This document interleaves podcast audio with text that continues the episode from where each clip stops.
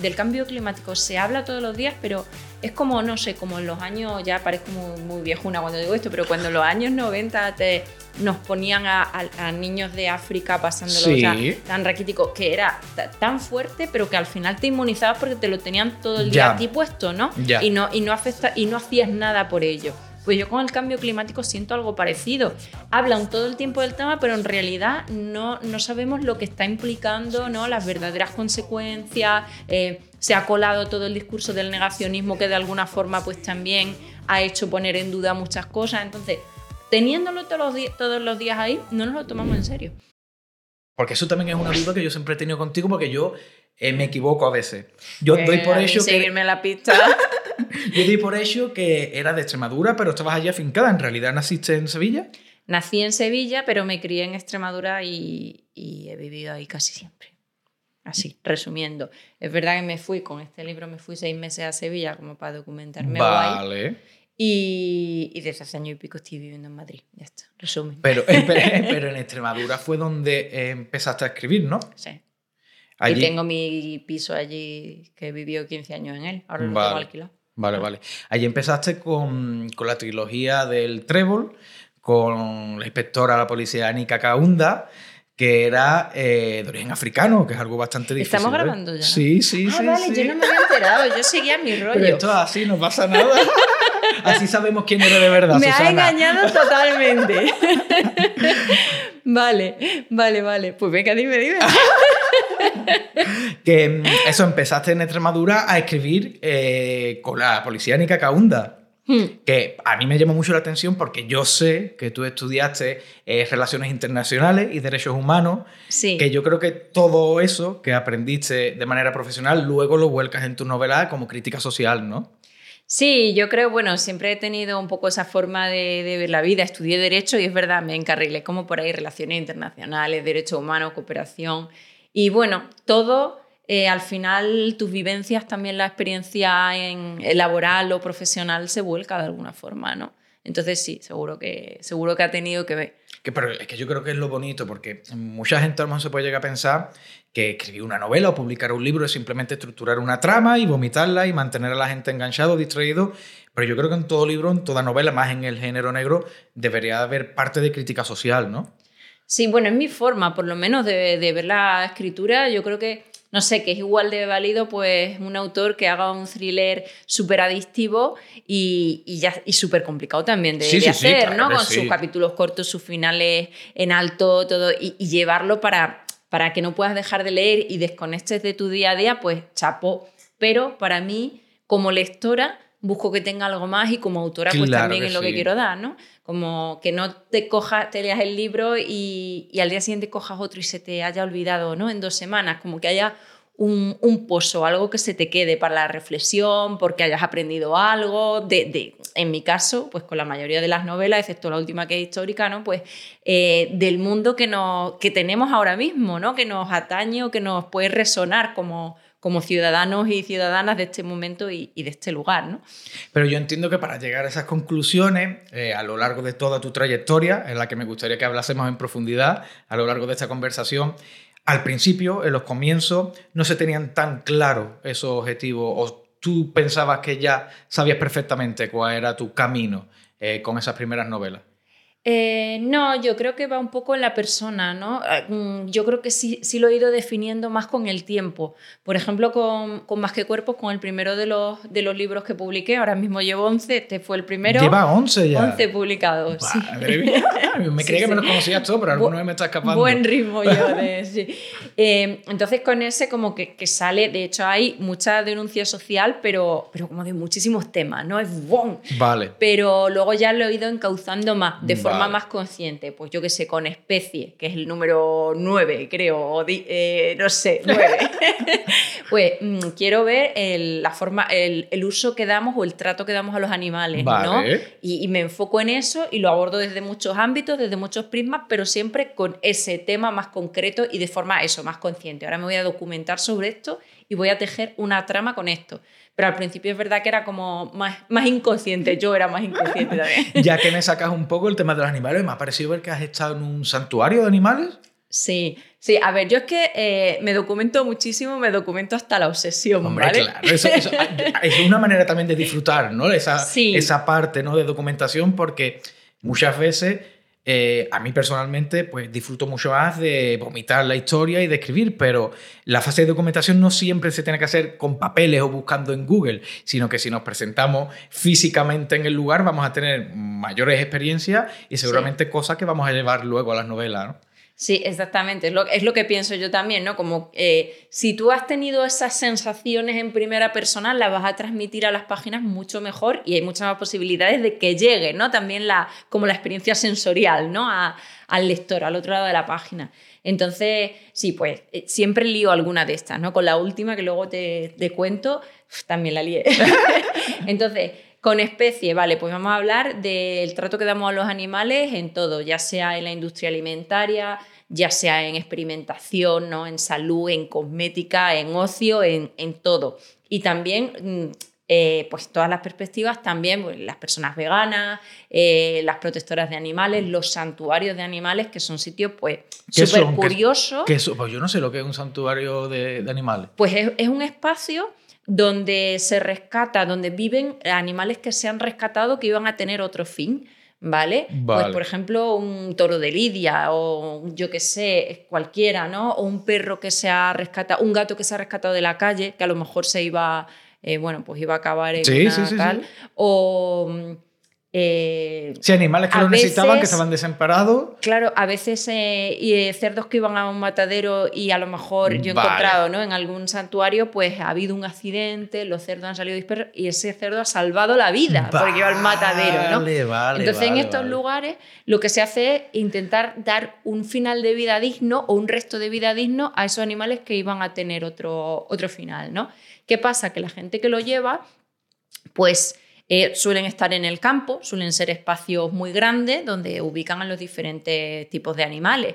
Dejan todo su mundo y se van ahí a vivir. ¿vale? Yo estuve en uno en las afueras de, de Sevilla y, y las personas que había ahí suelen ser mujeres, en algunos son chicos, pero Sí. casi todas son, son chicas, ¿no? En, en concreto en este eran todas chicas.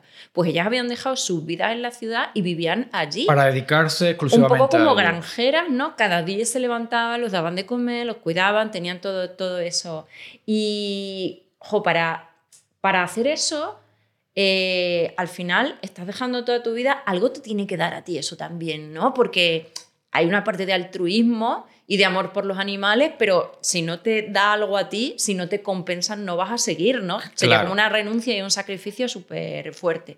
Así que a mí, ese, a mí me interesaba mucho saber cómo pensaban y, y también mm, conocer un santuario por dentro porque hay algunas escenas de la novela que están ahí. Pues qué mejor forma que irme a vivir allí unos días, ¿no? Con ellas y con todos esos animales. La verdad que fue una de las experiencias más gratificantes porque, claro, es, al final es aprender, no sé, yo creo que como escritores nos gusta mucho cómo funcionan las cabezas, ¿no? Claro. nos metemos en la mente de un asesino, nos metemos en la mente, queremos saber cómo piensa alguien diferente. Así que eso te, te enriquece un montón, ¿no? Y, y logras, aunque no, por ejemplo, pues son personas totalmente veganas, ¿no? A lo mejor no... To- vas- o sea, to- todos los que formaban parte del santuario de animales eran veganos. Claro, sí, sí, no consumen ningún producto de, de origen animal, ni consumen, o sea, quiero decir, ni se alimentan de ellos, ni lo visten, ni, ni nada, ¿no? Ni se lo echan en el maquillaje, yo qué sé. vale, sí, sí, sí, sí. sí. ¿Vale? A ese nivel. Entonces, eh, claro, son muchos sacrificios, pero que a ellos les compensan. Igual no vamos a acabar ahí, pero sí podemos entenderlo un poco mejor o, bueno, pues ver cómo para ellos sí esa opción de vida es válida, ¿no? Así que fue, fue muy guay, la verdad. Y ahí con los animalitos, acariciándolos, conociéndolos, todos tienen su nombre, aunque haya 50 ovejas, pero cada una tiene su nombre y ellas la reconocen nada más verla. Que yo eso siempre, yo no me lo explico cómo pueden hacer eso, pues yo recuerdo También de- los pastores, claro. Claro, exacto. Yo recuerdo de pequeño que en el colegio nos llevaban a la granja escuela, que es algo yo entiendo relativamente parecido a lo que me, a lo que me comentas, Mm. y veían en un rebaño de 20 o 30 ovejas, sabían cuál era cada una con su nombre, y tú dices, pero ¿cómo, cómo eres Eh, capaz de hacerlo, no? Sí, sí, sí, bueno, pues a fuerza de verlas, claro, al final se identifica, Luego hubo otras partes, luego cuando me colé, me colaron en un matadero, pues esa parte ya fue mucho Es que más complicada, ¿no? De- emocionalmente de ver. Hay algo que me ha parecido leer en alguna de tus entrevistas, que es que no siempre somos conscientes de la violencia que hay en nuestros platos, lo que comemos día a día. Porque me parece que también tuviste una fase vegana, o que al menos intentaste, pues yo también recuerdo estar en la Feria del Libro de Madrid, que tuvimos una conversación sobre ello. es que te pongo mucho de ejemplo. Ahora ¿Sí, te cuento Sí, porque tú me dijiste una cosa, la vamos a decir aquí, total. Dilo, dilo, dilo, dilo. Yo no sé lo que voy a decir. Tú me dijiste una cosa porque yo estaba en fase vegana. Porque, vale. Porque yo había... Eh, me había metido tanto en el cuerpo de, documentación de leer libros de cómo se experimentaba con animales, de vídeos que de frente, frentes de liberación animal que se cuelan en mataderos, en industrias cárnicas y graban verdaderas barbaridades. No, no te digo ya cuando yo en persona fui al matadero. Entonces, ¿qué pasa? Que yo era incapaz de parar. Yo eh, trabajo, escribo mañana y tarde. Yo no podía parar a las 2 de la tarde y comerme un filete. O sea, es que no podía, era imposible. Entonces eh, me metí en ese proceso. yo también me, me, sumé a ese veganismo, ahora ya he relajado un poco los hábitos alimentarios, pero yo me sumé a ese veganismo y también me vino muy bien como otra parte de esa documentación de la que hablamos, ¿no? Para mí fue, fue frustrante, a mí me encanta comer, entonces yo, yo iba al supermercado y de repente ya no podía, o sea, todo lo que no era una cosa era otra, todo tenía algo, me, veías la letra pequeña, origen animal y era complicadísimo. O sea, al principio tiene que ser una lucha, porque también a lo mejor el al restaurante con unos amigos, incluso con familiares, que lo normal es escuchar el comentario de cómo que no te va a pedir jamón o cómo que no te va a pedir... Hay que estar explicando siempre, es verdad. O sea, mi admiración total a las personas veganas porque tienen una paciencia infinita, ¿no? Que fue un poco lo que te pasó a ti conmigo, a lo mejor con su vida. Claro, tú me dijiste, ahí vamos, ahí vamos. Eh, estábamos en una serie de personas comiendo después de la feria del libro y había otra chica, había una chica que era vegana, ella sí, es, sí es vegana, Paula. Y y yo estaba ahí en ese proceso, lo era, pero lo era desde hacía muy poco. Y tú me dijiste, capullo, me dijiste, tú no vas a lograr ser vegana. ¿Te dije eso? A ti te gusta demasiado comer. y lo has logrado. Y es verdad, me gusta demasiado comer. Entonces, ¿yo qué pasa? Sí que estuve bastante tiempo, no sé, igual un año o por ahí, pero luego lo que he hecho es encontrar mi modelo de alimentación más consciente. ¿Vale? Por ejemplo, nunca como huevos de eh, de gallina, pues que, de, que no sean gallinas libres. Vale. ¿Vale? O si bebo leches vegetales, porque hay muchísimas y están muy buenas. Pero pues si tengo que ir a un restaurante y me ponen un plato de jamón y es lo que hay, por ejemplo, cuando estoy de promoción, pues no ando diciendo, no, tiene que ser todo vegano, tal. me adapto, ¿vale? Entra mucha menos carne, ojalá hubiera un trazado más más fácil de identificar para saber lo que estamos comiendo, pero es complicadísimo, ¿no? Pero bueno, he encontrado como mi, como mi forma, ¿no? Al final es que no podemos vivir en jaulas. En la sociedad en la que tenemos, pues cada uno tiene que encontrar su forma de adaptarse con la que se sienta bien o medio bien, ¿no? Y eso es lo que yo logré, pero me hace mucha gracia y cuando me dicen algo, porque yo soy muy, muy comilona, o sea, luego estoy siempre, yo creo que no, no engordo más porque estoy siempre ahí funcionando. Con algo en la cabeza. Pero, pero yo sí que lo soy. Entonces, cuando alguien me dice algo de eso, digo, sí, hubo alguien que ya me dijo, tú no vas a conseguir ser vegana, te gusta demasiado comer. Digo, y por rabia que me dé, le tengo que reconocer. Pero es que a mí me pasa un poco eh, lo mismo porque yo soy consciente de que, además que nada más hay que ver a la alta sociedad, al alta cúpula, que comen bien, que no comen tanta carne. Hmm. Pero es que cuesta mucho eh, dejar de comer carne cuando yo considero que quizá eh, y yo no soy ningún entendido de esto, pero quizá eliminar la carne totalmente no sea lo más adecuado, pero sí está claro que hay que reducir el consumo de carne porque prácticamente, si no nos damos cuenta, todas nuestras comidas tienen carne.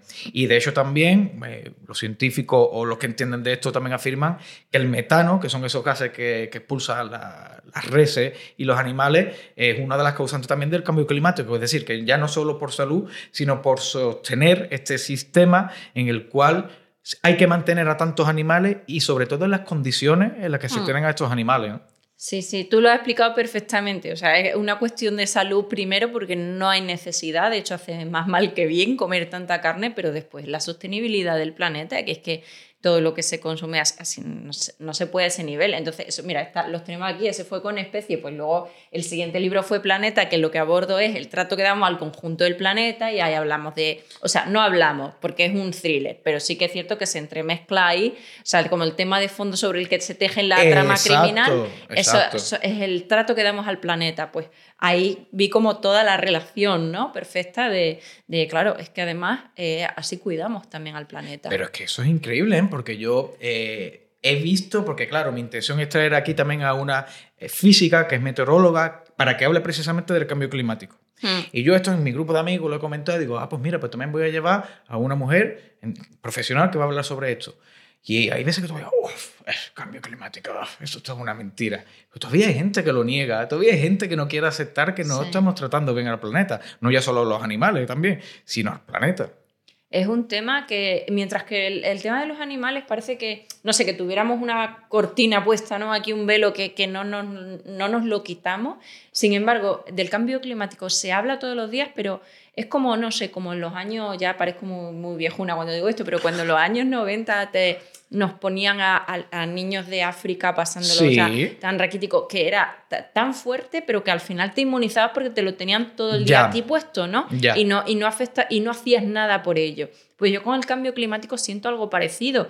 Hablan todo el tiempo del tema, pero en realidad no, no sabemos lo que está implicando, ¿no? Las verdaderas consecuencias. Eh, se ha colado todo el discurso del negacionismo que de alguna forma pues también ha hecho poner en duda muchas cosas. Entonces, teniéndolo todos los, todos los días ahí, no nos lo tomamos en serio.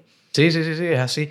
Hay una novela eh, también de Alfaguara, diría, de, mm, tengo aquí el nombre apuntado, Agustina Basterrica, que es Cadáver Exquisito.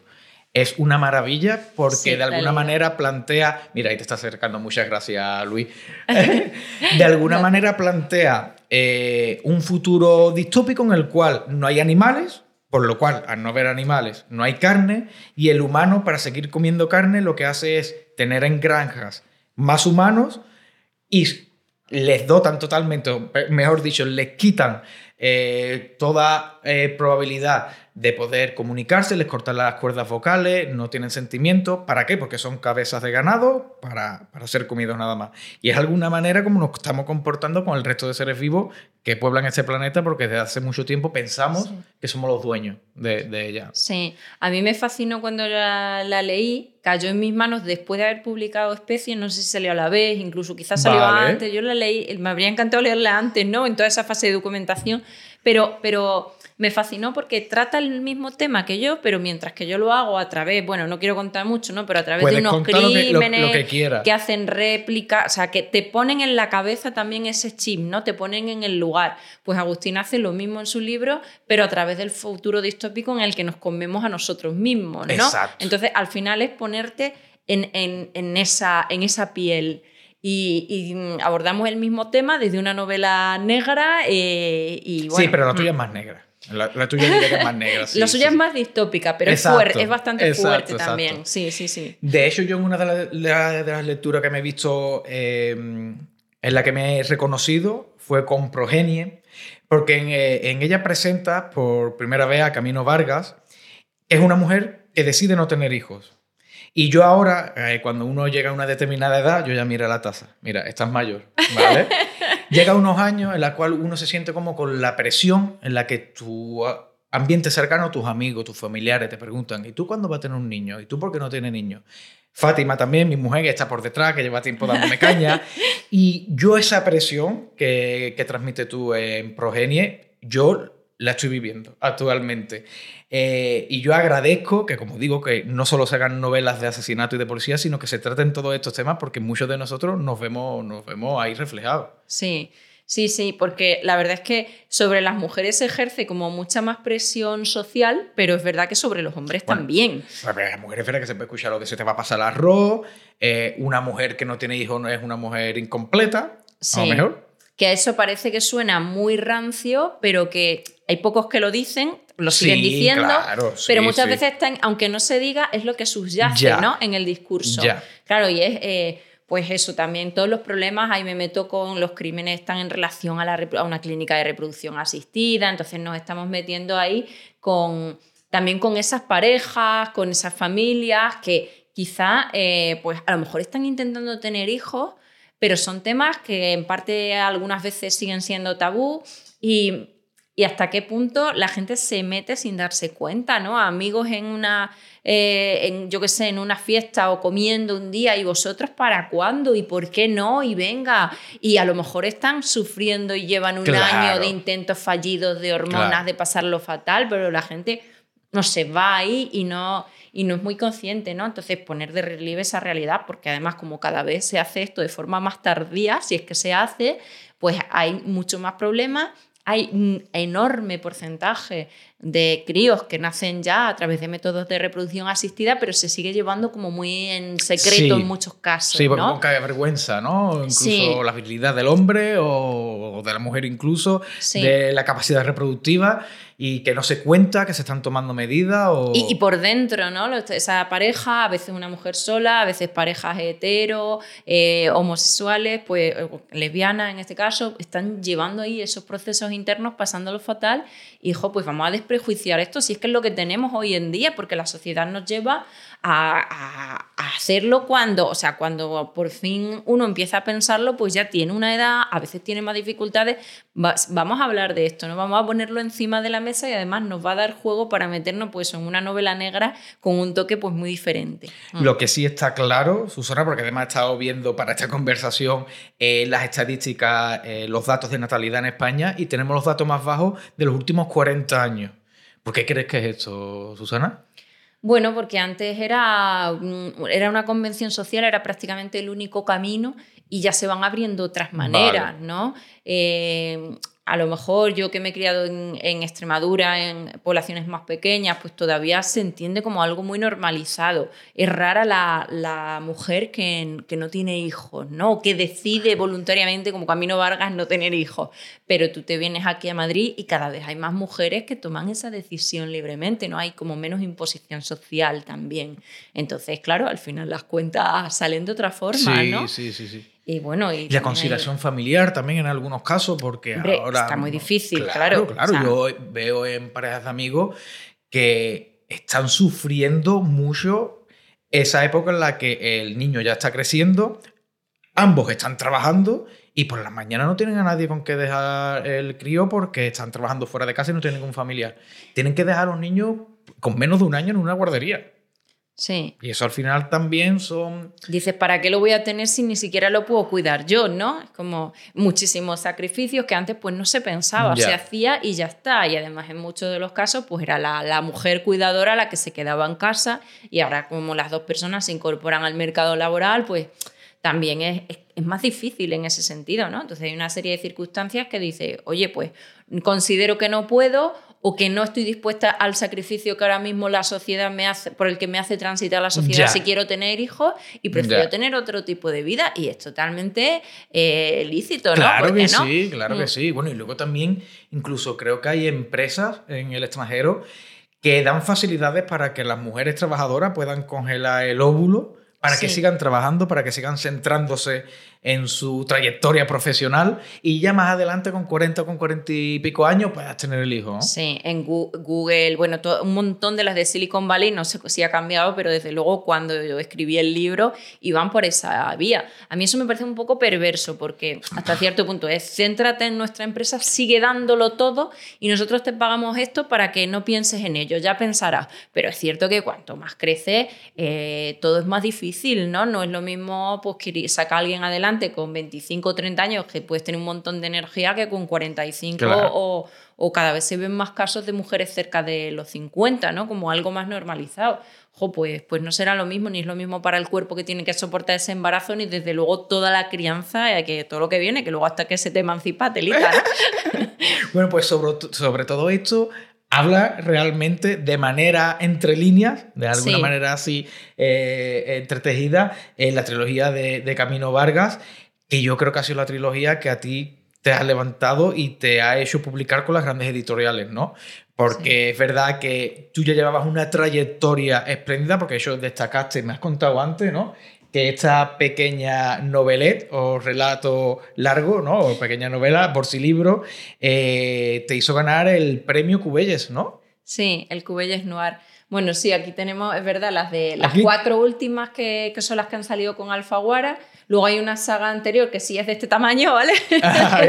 la de Anika Kaunda, ambientada en Extremadura. Antes te, te quería hablar de Anika Kaunda, me ha hecho un poco la cobra de estamos grabando, ¿no? Yo he dicho lo ah, claro, claro, ya ahí, porque digo, hostia, no me ha avisado ni nada, estoy aquí. como si te apetece hablamos de Anika Kaunda. estamos como por mi casa, igual también.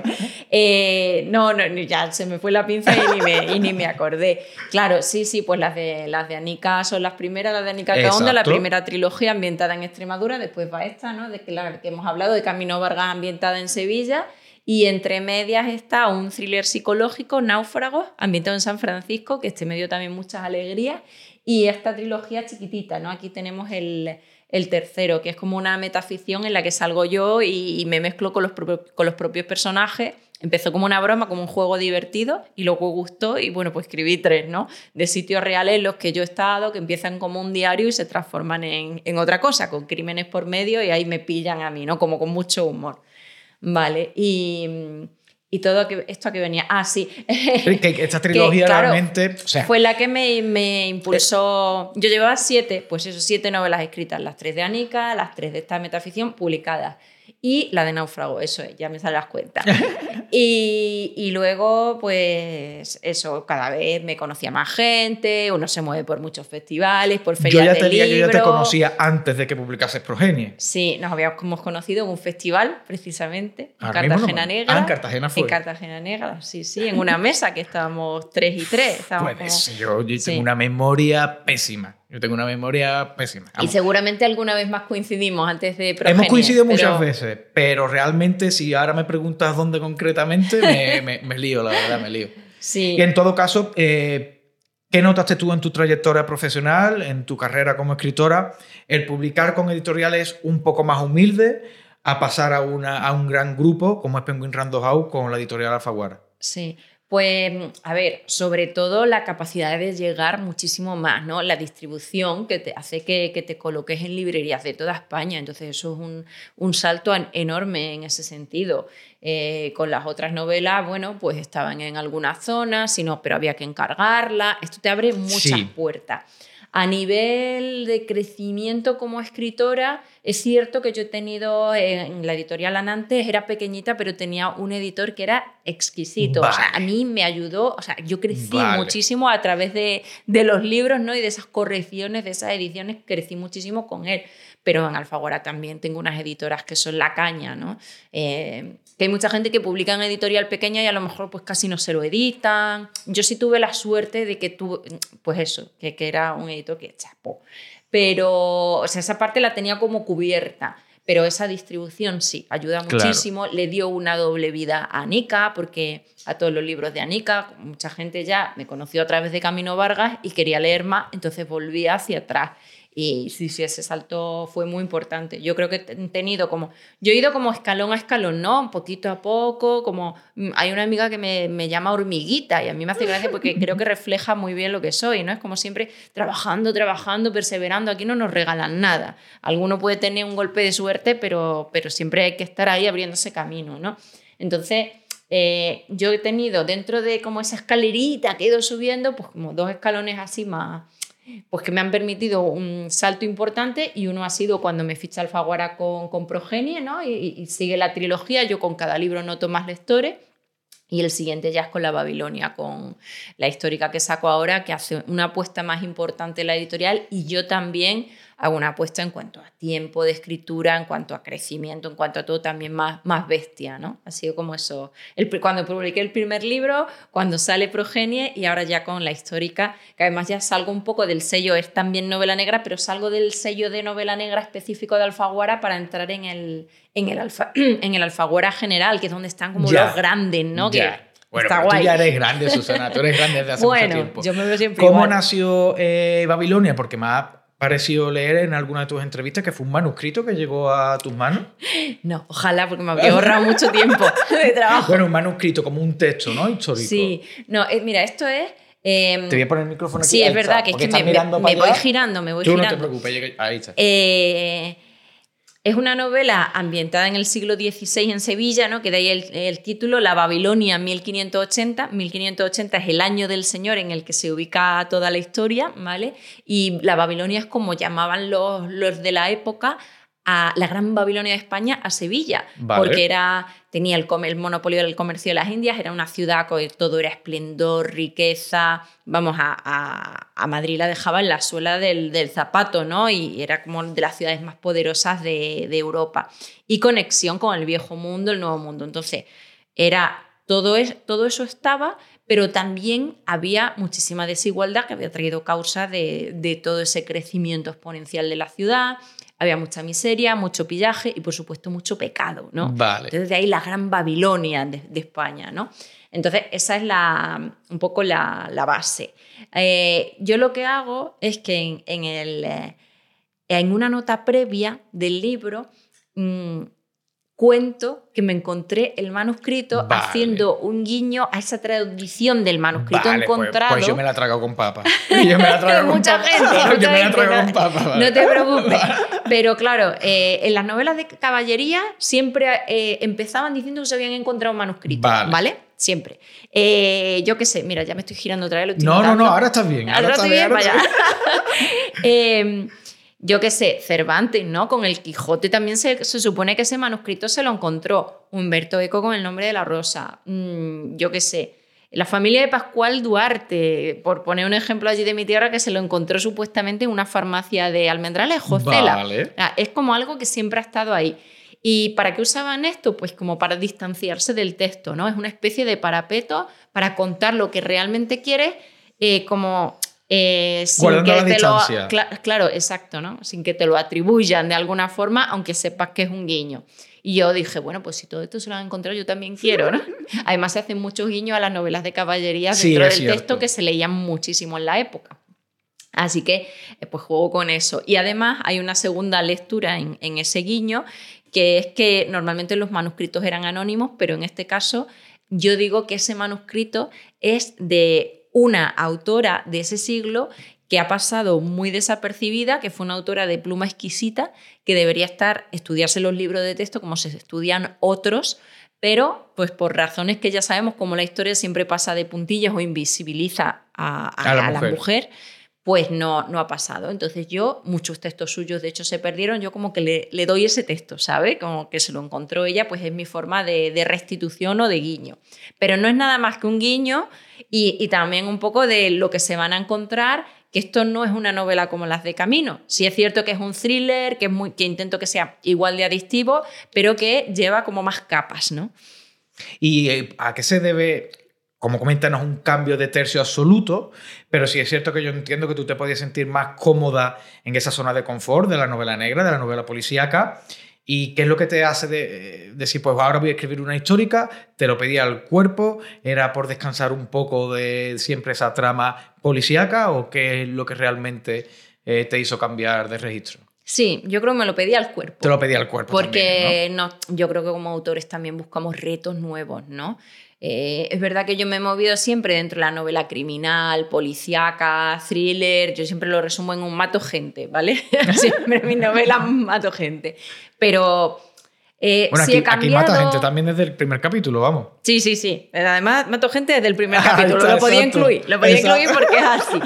Eh, y, en fin, que que sí que... Ay, me te voy a beber agua. Bebe, bebe agua, bebe agua. Es que aquí hablamos mucho y siempre el agua es necesaria. Entonces, ya no sé lo que iba a decir. Eh, estamos, estamos hablando que por qué el cambio de, de tercio, de registro, de estar, de venir de una larga trayectoria escribiendo novela negra, eres todo un referente dentro del género negro, todos los festivales de género negro cuentan contigo y te llaman todos los años para casistas. Ya los conozco todos. Claro, bueno, ¿y ahora qué pasará? ¿Te llamarán con estas? Sí, ¿no? Espero sí, que sí. Sí, me siguen llamando. Ahora me han incluido también en el circuito de novela histórica. Ah, pues ya está, por eso que gana. No sé, como que me voy a multiplicar o algo porque no, no voy a llegar. Bueno, pero eso sí necesitaba. Yo he sido siempre también muy lectora de novela histórica, pero no me había, no me había atrevido, no había dado el paso. Yo creo que por lo que hablamos antes de lo exigente que soy conmigo misma, con la documentación, ya ves la que lío con especie, que me meto en el santuario, que no sé qué, como para escribir una histórica. Y de hecho me metí a saco también Estuve dos años estudiando muchísimo, investigando mucho. Me fui a vivir expresamente a Sevilla, porque una cosa es conocer la ciudad y otra cosa es tener que localizar, eh, en fin, archivos, eh, moverte por librerías de viejo buscando eh, textos de la época o que hablaban de la época, ¿no? Hablar con, estudiosos, de, con profesores de la universidad, ¿no? expertos y expertas de cada tema, pasear la ciudad y encontrar dónde estaba pues, la mancebía sevillana, eh, un convento, el convento de las Carmelitas que sale, el hospital de Bubas, ¿no? como para encontrarlo. Para todo eso me venía muy bien vivir en la ciudad. Y luego, bueno, ya el colmo de todos los colmos fue cuando me metí, hay una parte de la novela que navegamos en, una, en un galeón armado que se llama La Soberbia. Pero navegaste, llegaste a navegar. Claro, yo, ahí voy. yo, yo, me quería meter en una máquina del tiempo, decía, mm, no se puede, ¿vale, Susana? No, no se puede, Eso, esto no existe. Sí te puedes ir a un santuario en especie, pero no te puedes ir al siglo XVI en la Babilonia. Claro. Vale, pues yo hice lo que pude, ¿no? Me, paseaba por esas calles de Sevilla, me imaginaba, localizaba, pues aquí estaría la botica, ¿no? Que es la casilla donde se ejercía, las casillas donde se ejercía la prostitución en la Mancebía, que es la protagonista Damiana, trabaja hasta allí, se llamaban boticas, ¿no? Como las farmacias, pues aquí estaría, tal. Entonces, hay una parte, ya digo que mm, la, la flota de Indias salía siempre desde Sevilla, y la flota de Indias está a punto de partir, así comienza la historia. Cuando finalmente parte, nosotros nos vamos con, varios de los personajes a hacer toda esa navegación hasta tierra firme. Entonces yo también me documenté sobre la navegación. Y yo eh, quería, eh, quería conocerla bien, me fui a un barco que está, bueno, la nao Victoria que está en Sevilla siempre fija ahí para visitarla, seguí, y entonces me enteré de que hay una fundación que tiene naves, réplicas de naves antiguas de, un montón de siglos, navegando por todo el mundo, para que se, en cada puerto lo ponen en plan museo y así la gente sabe, eh, conoce mejor, le acercan la, cómo era la navegación en siglos anteriores. ¿vale? Y yo me pongo a buscar siglo XVI como loca y veo que justo la réplica que tienen es de un galeón, que es justo la nao que, mm, en la que nos vamos a ir viajando, que es la nao que dirigía toda la flota, ¿vale? Donde iba el piloto mayor, que es otro personaje de la historia. Y justo un galeón armado, como mi soberbia, o sea, lo veo y, viaja por todo el mundo. Mi siguiente pensamiento es, yo ahí me tengo que meter. Claro. O sea, me tengo que enrolar, Eso está irme a viajar con ellos. Y, lo busco, lo busco, eh, veo eh, por fechas cuando pasan por España y lo que hago es enrolarme y estar cinco días navegando con ellos. ¿Has estado cinco días navegando? bueno, a ti que te voy a contar que de navegación sabes un rato. No, yo no sé tanto, yo no sé tanto, pero sí he navegado mucho. Pero es verdad que no tiene nada que ver la navegación, no sé si sería a vela o llevaban motores. A ver, llevan motores por si acaso, porque tienen que mantener un, planning, ¿vale? Pero intentan ir a vela. Buah, eso, yo eso, por ejemplo, esa experiencia no la tengo. Hmm. No la tengo y eso tiene que ser precioso. Claro, yo me enrolo con 30 marineros, mareantes, como decían en la época, 30 mareantes y yo, una muchacha. ¿Sola tú? ¿Fuiste sola? Sí. Madre mía, qué valiente, qué valiente. Yo me apunté sola. Eh, y bueno, entonces, nada, la experiencia pues fue muy chula, primero porque era un galeón como tal, mm, réplica mimada al detalle, entonces yo me voy para arriba, para abajo, todas las partes del barco que yo conocía a través de estudio las veo, ¿no? Vivo en ellas. Eh, vale, pues al camarote del piloto Mallorca, ahí pasan muchas cosas, pues se va por aquí y por aquí, ¿no? Eh, vivo el mareo de la época porque no tiene nada que ver con navegar ahora. El casco de un galeón era como si dijéramos una, una cáscara de nuez, ¿no? Era totalmente así. Entonces, aquello, vamos, eh, la, la, leche y encima contemporáneo me mareé, pero ahí nos mareamos todos. Yo, como no me iba a marear? Se mareaban los, los, mareantes, los navegantes. Yo tengo la suerte de que nunca me he mareado cuando he navegado, pero yo he visto compañeros que lo han pasado realmente mal. Yo he visto a gente vomitar durante casi 72 horas seguidas. Yo me pensaba que se me moría. Qué horror. Eh, y lo, se pasa mal. Yo, no llegué, yo no llegué a vomitar, pero, pero sí, ah, sí. Bueno, bueno. Yo recuerdo un día de temporal que veía, había una mujer, ¿no? Aparte de mí, una tripulante, que cogió un libro y se puso así y digo, hostia, ¿cómo puede leer? sí, estoy yo ahí. Pero sí que es cierto que incluso eh, marineros que, bueno, tú sabrás mejor cómo va eso, como que se hay que sumar días de navegación en la cartilla, el carnet, lo que sea esto, ¿no? Vale, Para sí, poder días, de, días de navegación, sí, sí, sí, sí. sí. Entonces se, habían, se enrolaban ahí y algunos iban, o sea, había una tripulación Para fija y otros, y otros que se habían metido como para tener días de navegación y iban también un poco, en fin, diciendo, hostia, es que esto no es lo mismo, esto marea mucho Claro, más. Claro, claro. Eh, Que esa experiencia así, y luego pues el acostarte y sentir cómo se mece aquello, las, las maderas del barco que crujen, Sí, que parece sí, que sí, sí, se sí, va a romper, como has leído en las crónicas que pasaba en la época, pues la verdad es que está muy guay para eso, para ambientarte y luego transmitir esas sensaciones. Porque es que estamos hablando de que es una novela histórica y hay que meter al lector en ese siglo, en, esa, en todas esas vivencias, pero tampoco, también es un thriller, con lo cual tampoco puedo eh, describir demasiado, porque la Ya. acción se ralentiza. Hay que encontrar como la cuadratura del círculo, ¿no? El equilibrio perfecto para que, para que todo pase rápido, tú no puedas dejar de leer, haya capítulos cortos, la acción siga, pero al mismo tiempo te sientas ahí y te ubiques perfectamente. Entonces, como eso es tan difícil, yo tiro mucho de las sensaciones. Y si yo tengo la posibilidad, como en este galeón, de vivirlas por mí misma, pues las voy a trasladar mejor.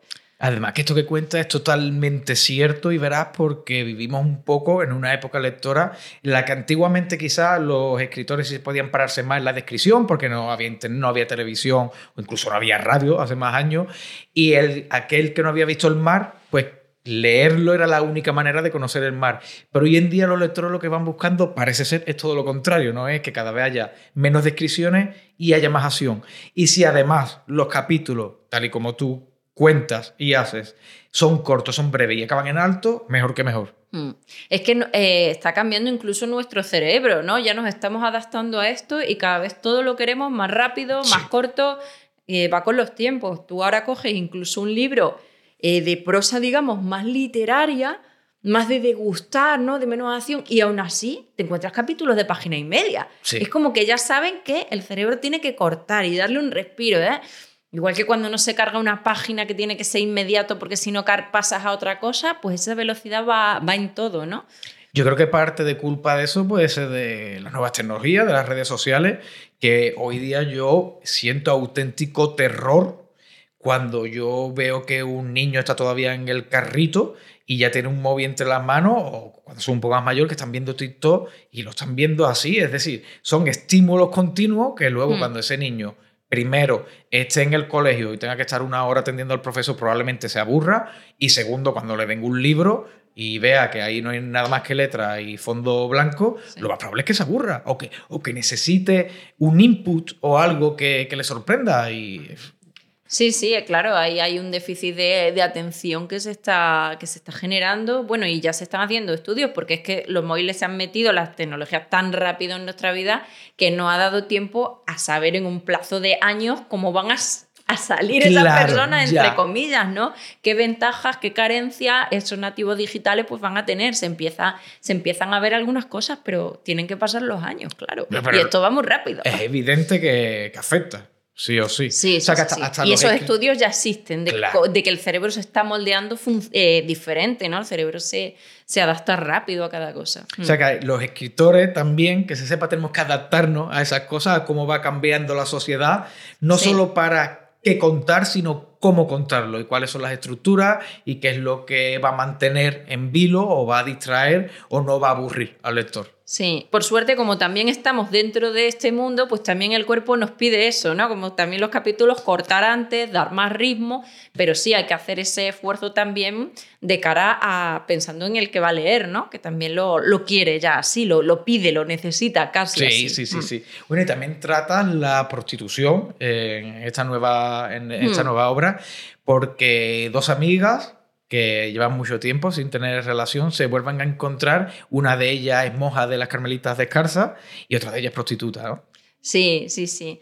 Ahí yo quería, quería representar, bueno, lo primero que quería hacer es irme a la gente de verdad del siglo XVI. Estaba como un poco cansada de la corte, los reyes, los palacios, las élites, todo esto, que al final dice, jo, es que es lo único casi que parece que conocemos de otras épocas, los que ya lo tenían todo, los que no tenían que luchar por nada y todo les venía y tenían unas vidas de casi aburridas, ¿no? Me parece primero mucho más no- novelable y más interesante la vida de quien eh, cada día se las tenía que, ver con, bueno, con la propia supervivencia, ¿no? Cada día era un desafío y por otra parte me parece de justicia eh, recuperar o darle voz a esas personas, ¿no? Entonces esa era como una de mis motivaciones y dentro de eso, pues quienes han sido más invisibles, claramente las mujeres, ¿no? Y ya si rizamos el rizo, que es lo que hago, dentro de eso, eh, ¿qué caminos podían tener las mujeres? Pues la institución de siempre del matrimonio, que era la normalita, ¿no? La de siempre eh, pasar del, yugo del padre, porque aquí estamos hablando de, no estamos hablando de un matrimonio como ahora con unas determinadas relaciones de igualdad, sino que era muy, brutal, ¿no? Pasar del yugo del dominio del padre al del marido directamente. O la otra, si salías de eso, había dos caminos más, ya no había más. Uno, meterte a monja. Vale. Para lo cual también tenías que tener dinero porque tenían que darte eh, o sea, había que pagar una dote, la misma dote que se pagaba para casarte con el marido, eh, también tenía que ir a la iglesia si te metías a monja. y luego ya el otro camino de quien ya no tenía nadie, pues no tenían absolutamente ningún recurso, pues era vender lo único que tenía, que era su cuerpo. Pero ese ya era el camino pecaminoso, ya. el mal visto, claro está. Entonces yo cojo a esas dos mujeres fuera del matrimonio, cojo a dos niñas huérfanas que no han tenido ningún recurso, que se han buscado la vida con el pillaje, la picaresca, y luego han ido por caminos muy distintos. Una ha vendido su cuerpo, pero de alguna forma se han montado en el ascensor social, porque el poquito que, podía haber en la época, ¿no?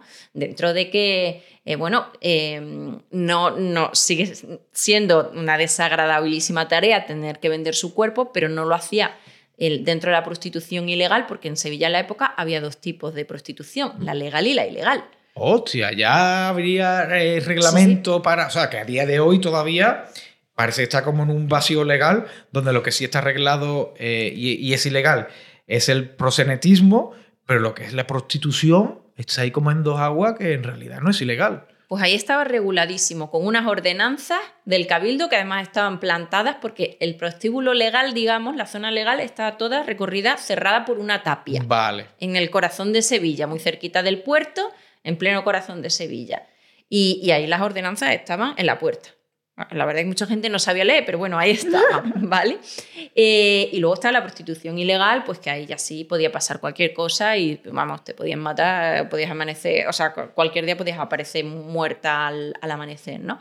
Entonces, ella sí que está dentro de ese compás del famoso compás de la laguna, dentro de esa mancebía sevillana y en la botica como más que cotizada, más prestigiosa de la, de la propia Mancebía, que se llama la, Babilonia también, como la ciudad. Es decir, que dentro de lo que, dentro de lo que era, pues bueno, mm, se esperaba, la expectativa, la esperanza de vida que tenía Damiana era bajísima, ¿no? Que llegara ya a adulta era mucho.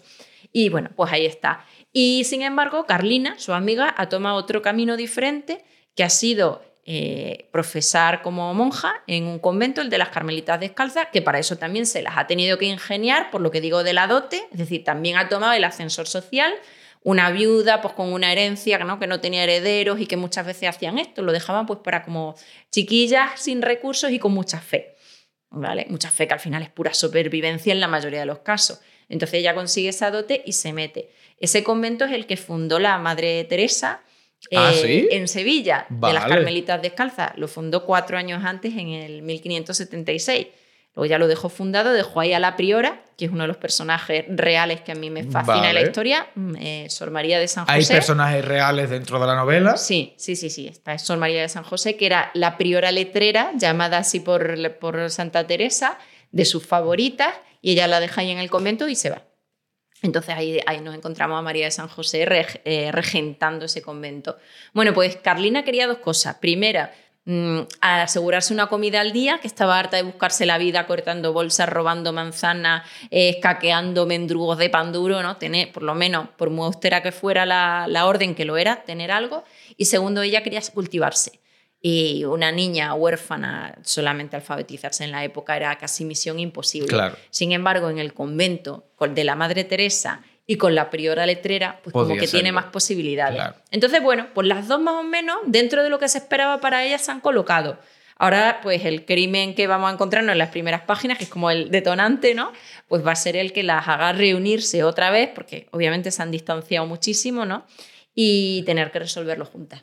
Y además que esto que cuento yo creo que resume perfectamente también la presencia o el protagonismo que tiene el feminismo o la mujer en todas tus novelas, porque hablamos antes de Camino Vargas, que era una mujer empoderada que había decidido no tener hijos, y ahora hablamos también del papel de la mujer eh, en el 1500. Mm. Y yo entiendo que aunque a día de hoy estemos progresando y estemos yendo en la dirección adecuada, no sé si has podido encontrar dentro del mundo editorial, dentro del mundo profesional, aún eh, gestos machistas o gestos de micromachismo que se pueden, que se tienen que seguir trabajando. Sí, sí, sí, por supuesto que lo sigue habiendo, pero bueno, pues no tiene nada que ver con lo que, de dónde venimos. Eh, mm. Aún, ya sabemos los periodistas cómo son, pero yo he visto una, creo que una entrevista, un artículo, diría una entrevista en la que te ponen de titular, aún hay mucho machirulo suelto, ¿algo así puede ser? Sí, puede ser. Bueno, claro, ya sabemos que el titular busca ahí claro, el, claro, claro, claro, El clic, sí, pero esto viene eh, a colación de, ver cómo, o sea, qué, qué, mm, similitudes o paralelismos hay entre el siglo XVI y este, ¿no?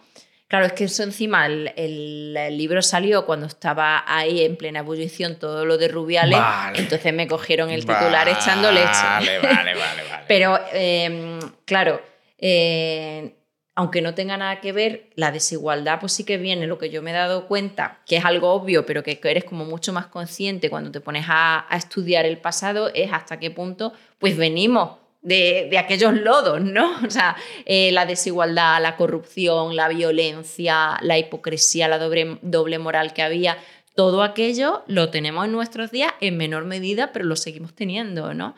Y entonces, claro, afortunadamente no tiene nada que ver eh, las oportunidades que tenemos las mujeres de hoy con las que tenían en el siglo XVI, casi cero, pero, pero todavía sigue habiendo cosas que cambiar. Yo veo que las nuevas generaciones, igual que hemos hablado antes de la alimentación, Hemos hablado de muchas cosas y creo que las nuevas generaciones están tomando un camino en algunos aspectos eh, mucho más progresista eh, en, este, en, este, en esta línea. Sí, sí, sí. No, no en todos los casos, pero desde luego la juventud, eh, vamos, punta de lanza en muchísimas ocasiones. No lo vemos con el cambio climático claramente. Son los que, los que nos muestran el camino y los que nos ponen las pilas. Sí, sí. Y también es verdad que depende un poco de la zona geográfica, porque yo vengo de Cádiz, que es una ciudad un poco más pequeña, y ahora estoy aquí en una gran urbe, en Madrid, y yo aquí veo como mucha más libertad de expresión, donde la gente puede vestir o puede expresarse como quiera y nadie le va a, justiciar o nadie le va a poner en tela de juicio. Sin embargo, todavía en ciertos núcleos urbanos, pues parece que todavía destaca un poco más si alguien viste de otra manera o se tiñe el pelo de, de azul o de verde, ¿no? Aquí puedes ir totalmente como quiera, que esa libertad yo sí la he notado de cambiar de un sitio a otro. Sí, sí, sí, claro que se, se, nota mucho. En las grandes ciudades hay muchísima más libertad en ese sentido, ¿no? Y gente a lo mejor de pueblos pequeños que está harta de sentirse más señalada, más mirada, como una. Siempre ha sido, ¿no? Como esa forma de, de huida, de escape, ¿no? Al final. Em, también has trabajado como guionista, ¿no, Susana? Sí, bueno, he hecho, he hecho cositas. Ahora estoy más centrada en las novelas, pero sí que he hecho cositas y y da la posibilidad de también de lo que hablábamos antes, ¿no? De crecer, como de plantearte retos nuevos y, y seguir aprendiendo. He hecho, bueno, con, con, los Mola, he hecho, bueno, con la adaptación audiovisual, no con todos los Mola, con algunos de ellos, eh, capítulos para las dos temporadas de A3 Media, la de la novia gitana y la de la red púrpura que ha salido ahora, y luego también a nivel ya más propio he hecho alguna otra cosa, entre otras, pues adaptar el proyecto de serie de, de Progenia, que se vendieron ¿Va los adelante? derechos. Ah, qué bien. Va adelante, pero tan lento, tío, que no sé, bueno. Pero esto, esto, es así, los tiempos, los tiempos en el mundo audiovisual, nosotros no pensábamos que los tiempos del mundo editorial eran lentos, pero en el mundo audiovisual todavía lo son más, ¿no? Sí, sí, sí. Y de hecho, de media, compañeros y compañeras que conocemos, ¿no? Que han producido o su largometraje o su serie siete años, ocho años, desde que, desde que el libro se publicó hasta que, o sea, que yo creo que voy bien, salió en 2020, imagínate, ¿no? Pero sí, a veces desespera un poco, ahí va, sí, sí. Bueno, y luego algunos otros proyectos que, que he hecho también, alguno que está ahí en el cajón esperando, porque es, luego esa es otra, ¿no? Efectivamente. esa parte de los escritores o de los autores o de los guionistas, en este caso, que no todo el mundo conoce o que nadie se imagina, que el éxito se muestra, igual que en las redes sociales, cuando el proyecto sale adelante, pero luego hay otros muchos o unos cuantos que o no llegan a buen puerto o se pegan años esperando dentro de un cajón hasta que llega el momento de que se publique, ¿no? Claro, es que solamente vemos lo del relumbrón, ¿no? El éxito. Y bueno, y también nosotros pues igual contribuimos un poco a ello con estas redes sociales en las que se muestra la cara bonita y quizá hace que se pierda un poco esa visión de la cultura del esfuerzo, porque parece que todo te lo han regalado, ¿no? Pero no, no, hay mucho trabajo detrás y muchas cosas que, eso, que se quedan por el camino, ¿no? Yo creo que las redes sociales también están cambiando un poco la manera de, llegar a los lectores, ¿no? Porque antiguamente eh, había mucha barrera prácticamente insalvable entre autor y lector, o autora y lectora. Eh, pero hoy en día parece que estamos más al alcance de todo el mundo y que incluso somos mucho más accesibles, ya que a través de las redes sociales nosotros tenemos la suerte de leer los comentarios de aquellos que nos leen y ellos de tener la oportunidad pues, de poder conversar con nosotros, mm. de que podamos charlar y demás, ¿no? Sí, sí, sí, eso, bueno, yo cuando más lo agradecí fue en toda la época de la pandemia y tal, que no teníamos contacto con los lectores y de repente yo saqué dos libros en esa etapa eh, ¿Sacaste dos? Saqué dos. Uno me pilló Progenie a los dos meses. Vale. Estaba en plena promoción y quizás, o sea, casi no le había dado tiempo a la gente de, leerlo, ¿no? Y de hacer, por ejemplo, clubes de lectura, todas estas cosas, no me había dado tiempo. Y luego Especie salió todavía en una época bastante chunga, en la que no hice, o sea, lo, iba a las librerías y firmaba libros, pero sin gente, ese tipo de cosas. Así que la, a mí me nutría el contacto ese, me lo salvaban las redes sociales. Y ahora pues también es una forma de conexión muy importante, todas esas reseñas que cuelgan valorando tu libro, si tienes espíritu constructivo, pues siempre puedes aprender un montón y, sacar algo, incluso, incluso si la reseña no, o sea, incluso si no le ha gustado el, el, libro, o precisamente cuando más, ¿no? Claro. Bueno, puede haber algunas destructivas que también las habrá, pero normalmente se saca mucho y luego también te motiva muchísimo, ¿no? Toda esa gente, o bien con reseñas positivas, o bien que te escriben mensajes directos diciéndote y también señalándote, ¿no? Si hay una errata, un gazapo, cualquier cosa, tranquilo, que ya te lo van a decir para que la próxima edición pueda estar corregido. bueno, hubo una editora que me dijo a mí que si un libro salía sin errata, era mala suerte. ¿Así? sí, sí, sí. Bueno, eso me supongo que para, para escurrir el burto de, de los errores, ¿no? No, no, pero es que siempre parece que hay un duendecillo ahí, ¿no? Última revisión, cambias una palabra porque está repetida y entonces de repente una coma, ¿qué tal? O sea, siempre pasa. Eso así es prácticamente imposible. Eso ya, lo tienes que asumir porque si no, vas mal.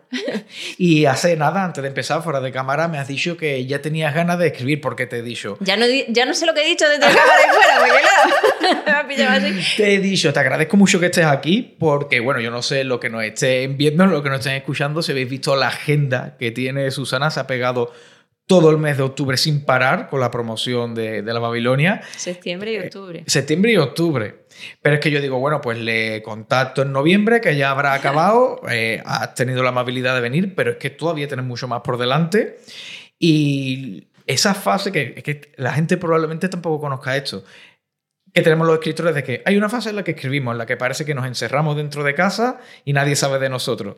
Luego está esa fase de correcciones y negociaciones editoriales y luego la de salir al público, ¿no? Y vender la novela y hablar de ella y disfrutar de esa otra parte, que es la de la parte social, ¿no? Que tiene la novela. Sí, bueno, y ojalá fueran puras. A mí me encantaría que fueran puras, porque luego se entremezclan y de repente vas a un festival o una feria del libro, porque es la época, porque toca, por lo que sea, y tienes que salir de tu novela y luego cuesta mucho cuando son novelas, ¿verdad? Con, con muchas tramas, complejas, esta histórica ya ni te cuento que tienes que sumar eh, sucesos históricos, personajes reales y tener todo en la cabeza, a mí me mata salir de ella y volver a entrar una semana después. O... Entonces ya nos tenemos que acostumbrar a que nada es tan puro. Y también desde la pandemia, ante las ferias del libro, como que todas eran más en abril o por ahí, el, día de, el 23 de abril, el día del libro era el pistoletazo de salida, y ahora ya han cambiado las fechas y todo el año hay ferias del libro. Entonces es muy difícil adaptarse. Pero bueno, por lo menos es verdad que la promoción, la, parte más gorda, digamos, sí que se hace, sí que se hace cuando sale el libro. Y ahí sí, ahí no, yo no, no me frustro intentando empezar a escribir una novela porque es en balde, ¿no? Te centras, disfrutas del momento y luego ya llega el otro. Y lo disfrutas mucho. Entonces, claro contacto con los lectores, también te digo que, que ya voy teniendo ganas de, de recluirme ahora que, que, viene el invierno, ¿no? Calentita en mi casa con mis gatos, mi, mi teclado, mi café y, y, meterme en otro mundo. Esa fase es muy bonita. Sí, sí, además que a mí esta época del año, además que ya están cerca las navidades, eh, para mí es mi preferida para leer. Cuando está lloviendo en la calle, uno se echa una manta encima y es maravilloso. Sí, sí, sí. Hablan del verano, pero con tu brasero, porque yo soy de brasero. Desde Extremadura, que siempre he tenido brasero y no lo cambio, ahí vamos. Eso no te, que no te lo quite nadie. Sí, sí. Bueno, ¿qué tal? ¿Cómo ha ido? ¿Te has sentido cómoda? ¿Lo has pasado muy mal? Esto también está en directo. esto está en directo, sí. Entonces voy a di la verdad, di la verdad. No, es una conversación pues de falda camilla, casi, ¿no? Falda camilla, nos falta el brasero, pero está, es muy Bien, pues me alegro, me alegro. Bueno, antes de despedirte tenemos un regalo. Tú, eh, Luis, ¿a ti te importa ya por el regalo que me parece que lo tiene Alina afuera? Porque siempre a todos los invitados yo siempre le pregunto si hay algún libro que no tengan importante y quieran leer que desde aquí siempre se les regala. Lo que pasa es que se me ha olvidado ponerte en la mesa porque hay tantos libros tuyos que, que yo creo que no he echado en falta uno más. Ah, que suele estar aquí, vale, Claro, suele estar aquí, suele estar aquí. Me traje esta lamparita. Mira, Luis, mira, Luis. Si es que hay que darte un abrazo. Muchas gracias, muchas gracias, Luis, muchas gracias por tu regalo. Eh, a ver cuál es, porque cuando me preguntas sí, dije más me, me diste varios títulos, ¿no? aquí hay gente que lo ha pasado muy mal abriendo, abriendo, el papel. Fabulosa. ahí está, estamos aquí en la librería de la Fabulosa, yo siempre lo repito en todos los capítulos, es la librería que, no, que nos deja el espacio. El de Alana. Pues tengo muchas ganas, sí, sí. he oído tanta buena crítica que tenía, era de esos que tengo pendiente y no acababa de comprar, así que vi la oportunidad. Alina, la librera, de hecho le, le, di los dos títulos que me diste y me dijo, yo creo que este le, le va a gustar. Así que, que, espero que te guste. Sí, pues seguro. Que muchas gracias por estar aquí, Susana. A, a ti, a los dos, por liarla. gracias.